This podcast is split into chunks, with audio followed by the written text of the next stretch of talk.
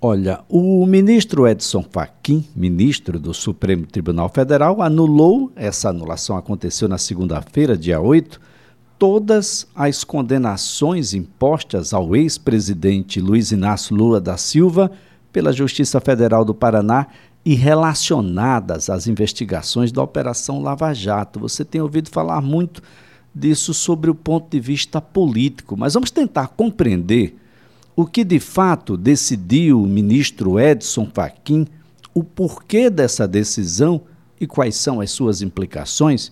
Olha, nossa conversa agora é com um dos mais respeitáveis advogados da seara criminal aqui no estado de Alagoas, é especialista em direito criminal, doutor Tiago Pinheiro. Tiago, um bom dia e, antes de mais nada, obrigado por nos atender e participar do nosso programa.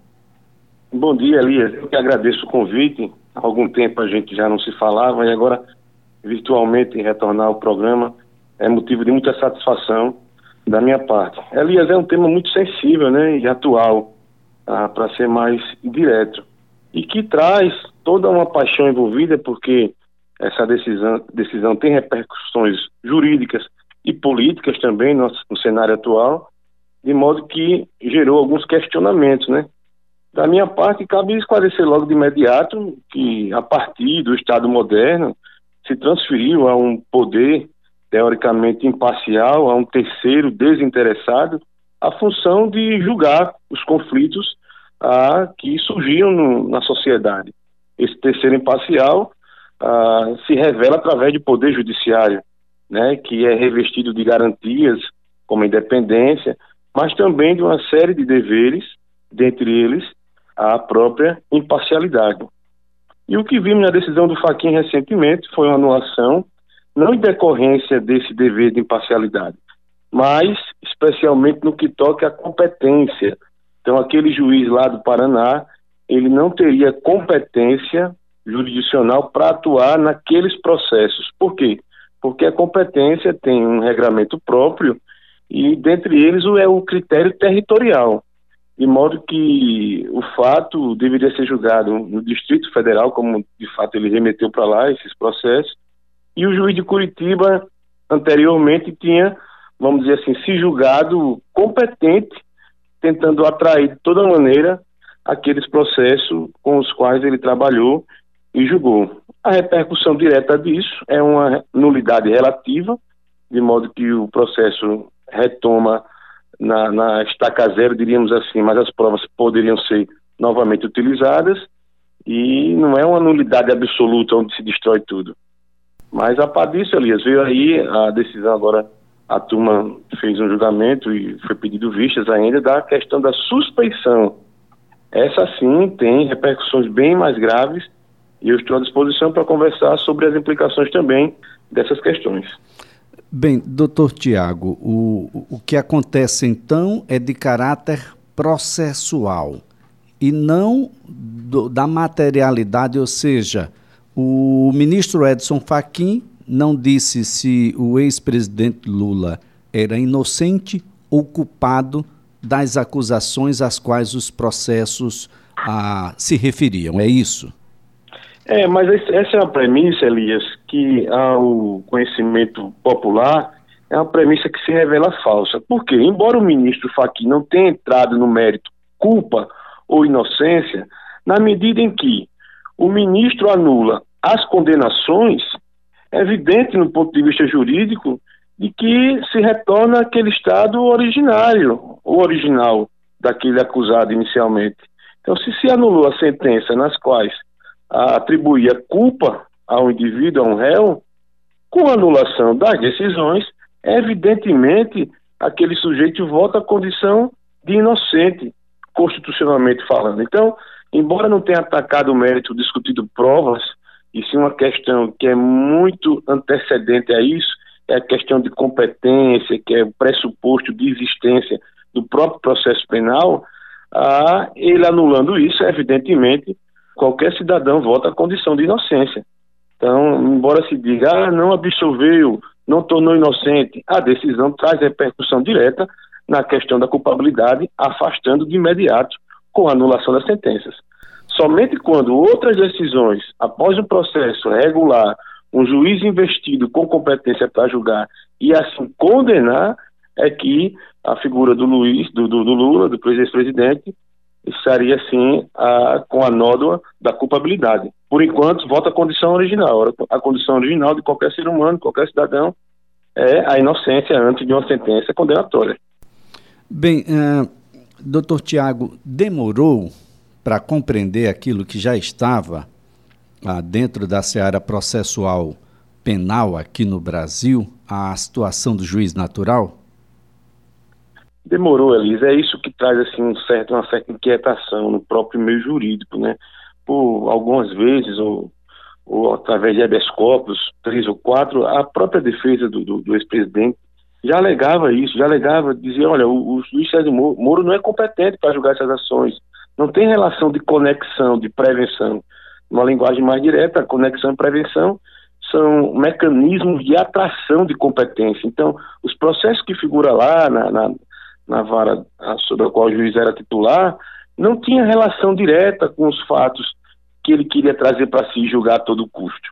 E isso também é importante a gente perceber de imediato, e já um elemento, um indicativo de que aquele juiz se avorou competente para julgar aquele feito, hoje uh, declarado que não tinha competência, de um ponto de vista muito pessoal, muito, eu diria assim, uh, tocado por ele, quase uma paixão pelos processos que o ex-presidente figurava. Isso revela uma outra consequência ou um outro elemento a indicar a própria suspeição também daquele magistrado. Além de competente, ele, ele seria suspeito em virtude de comportamentos que, evidentemente, não se coadunam com um juiz no Estado Democrático de Direito.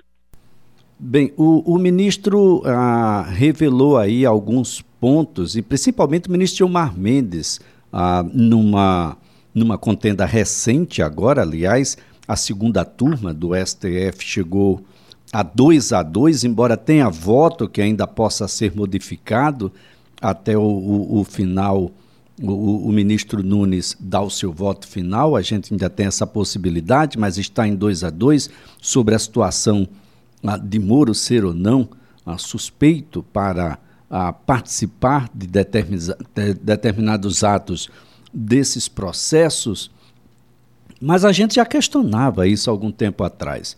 Como o juiz em primeira instância pode alcançar fatos que estão tão longes, decisões que foram tomadas até nas suas férias, sequer estando em território nacional, sobre fatos que estavam desconexos, questões da Petrobras, por exemplo, que tem sede no Rio de Janeiro, questões do, tri, do triplex, que não tem qualquer conexão ah, com a Petrobras, mas que terminava indo para lá. E a participação dele, de uma proximidade em que o ministro Gilmar Mendes se referiu perigosa, para com os acusadores, os membros do Ministério Público, e um afastamento ou impedimento ah, do conhecimento do inteiro teor das acusações pela parte da defesa.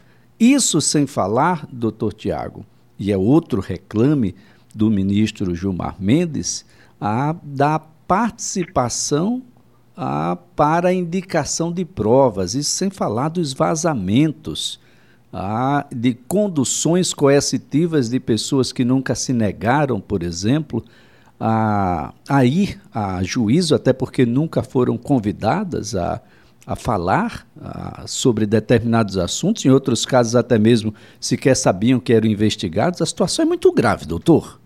É muito grave, Elias, é muito grave. É um protagonismo do juiz inaceitável, injustificável é, são juízes que, enunciadores da salvação, né, colocam-se na missão de defenestrar o mal na terra, empregando para isso uma justiça muito pessoal, né, paralela à justiça tradicional do Estado, aquela para chamar de sua, né, mesmo que viole a ordem jurídica vigente. Isso é, isso é triste e, como disse o ministro Gilmar Mendes, talvez o maior escândalo judicial desse país. E coloca o Ministério Público numa situação de um órgão desnecessário quase, né? Se é um órgão tradicionalmente encarregado de acusar, né, que acusa por excelência, um juiz sendo protagonista e coordenando os trabalhos do órgão que acusa, de alguma maneira desmerece essa própria instituição. E o que a gente viu foram procuradores com comportamento de agachamento, subserviente, aceitando as orientações, vamos dizer assim, a, a, a, dirigidas a eles, determinadas, impostas.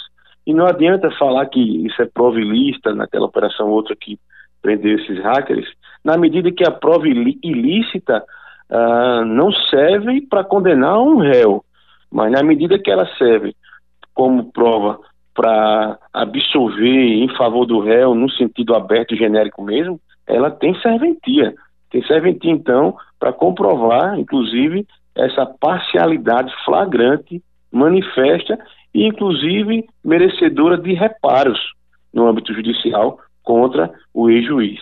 E assim são várias situações, Elias, nas quais ele, ele demonstrou essa paixão pelo caso, é, a paixão no sentido aí ruim mesmo, porque ele, ele faz parte daquele, daqueles que primeiro tem a hipótese como certa para depois ir atrás dos fatos.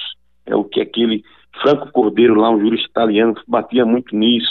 A questão das prisões para extrair delações já direcionadas, então ele mantinha alguém preso até que a pessoa contribuísse e, e delatasse aquele que ele queria a, a colher informação, a condução coercitiva, como você disse, o vazamento da imprensa de diálogos interceptados e que deveriam ser sigilosos, né, com o fim de buscar apoio da imprensa, o apoio social, interceptações telefônicas, grampo em escritório de advogados do réu.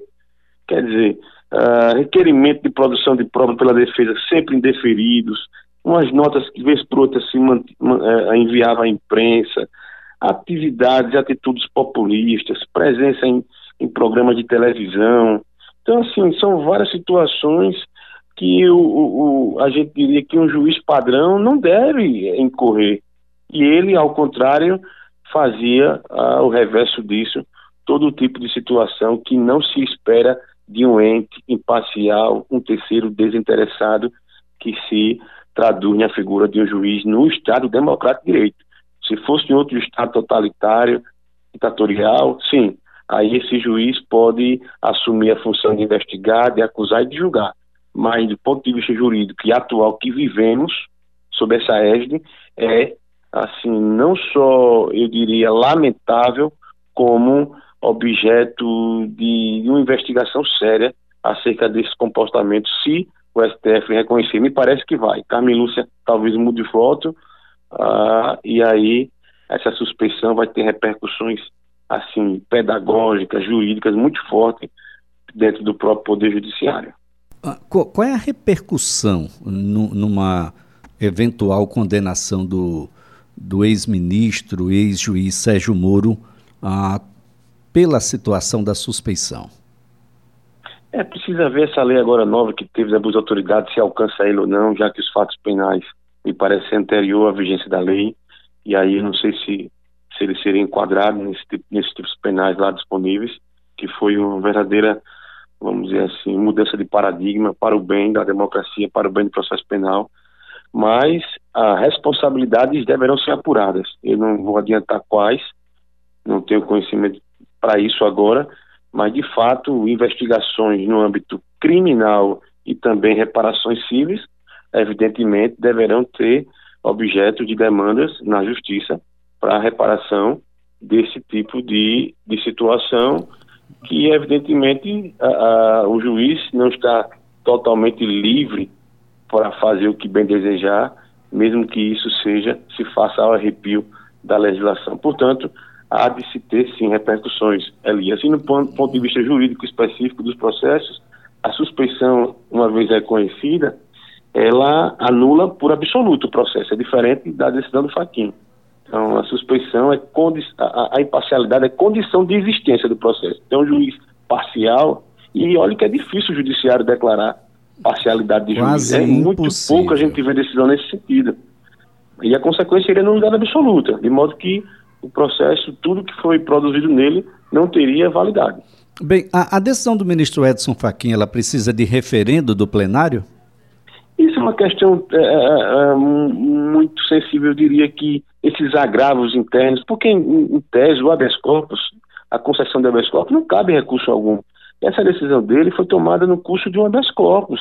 Então, nem Ministério Público Federal, nem Procurador-Geral da República podem recorrer dessa decisão. Acontece que ele, ministro Fachin, se quiser levar ao plenário para submeter aos pares e talvez conferir mais legitimidade àquela decisão, ele pode fazê-lo.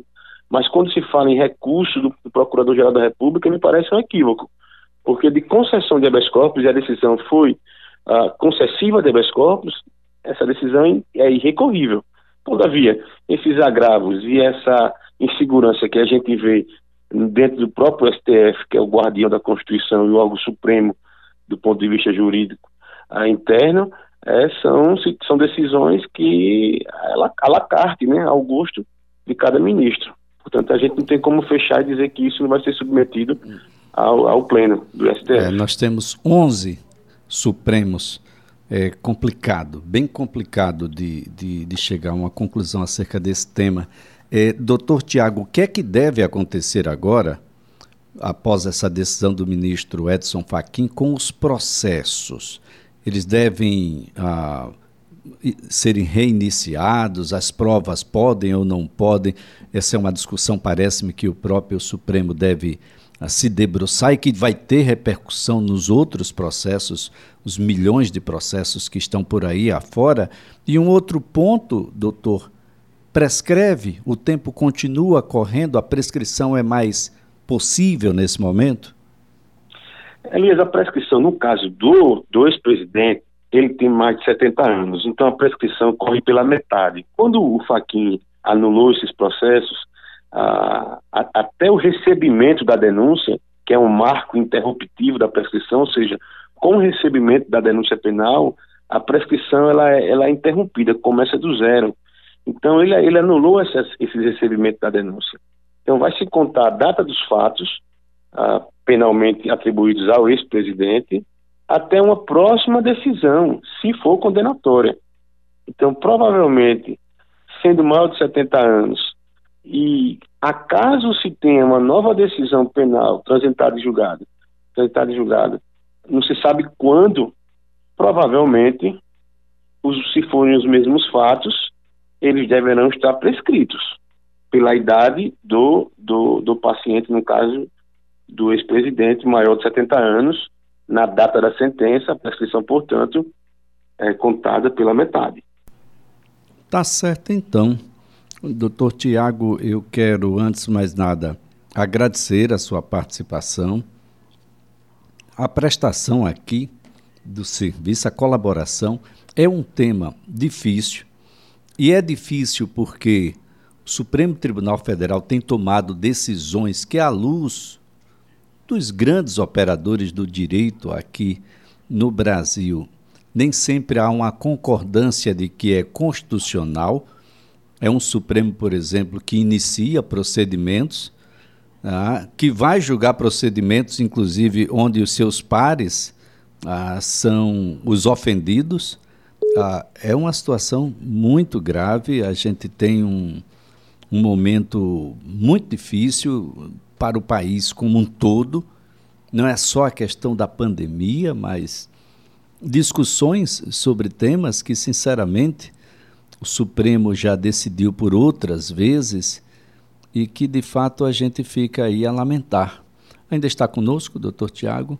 Doutor Tiago, é, é, é, de fato um momento muito difícil porque o Supremo também tornou meio que imprevisível o que é e o que não é constitucional. Perfeito, Elisa. Isso, esse comportamento que a gente está aqui trazendo serve para o réu João, para o réu José ou para qualquer um. Não se trata da figura daquele acusado específico. Então, quando você coloca essa última movimentação do STF na prisão do deputado federal, isso é muito questionado também. E é um, e é um, um deputado, um parlamentar de extrema direita, mas que a gente não está aqui a avaliar o, o, a figura do parlamentar, do político ou do cidadão. A gente está a avaliar decisões né, que repercutem na nossa vida. Então, o STF também tem, tem comportamentos, inclusive, contraditórios contra esse tema de sistema acusatório, sistema inquisitivo, e isso é difícil para quem opera, porque não se sabe exatamente o que vai sair de lá. Eu agradeço demais a oportunidade, Elias, e estarei sempre à sua disposição. Muito obrigado e um bom dia. Bom dia. Olha, a nossa conversa aqui foi com um advogado especialista em direito penal, o doutor Tiago Pinheiro.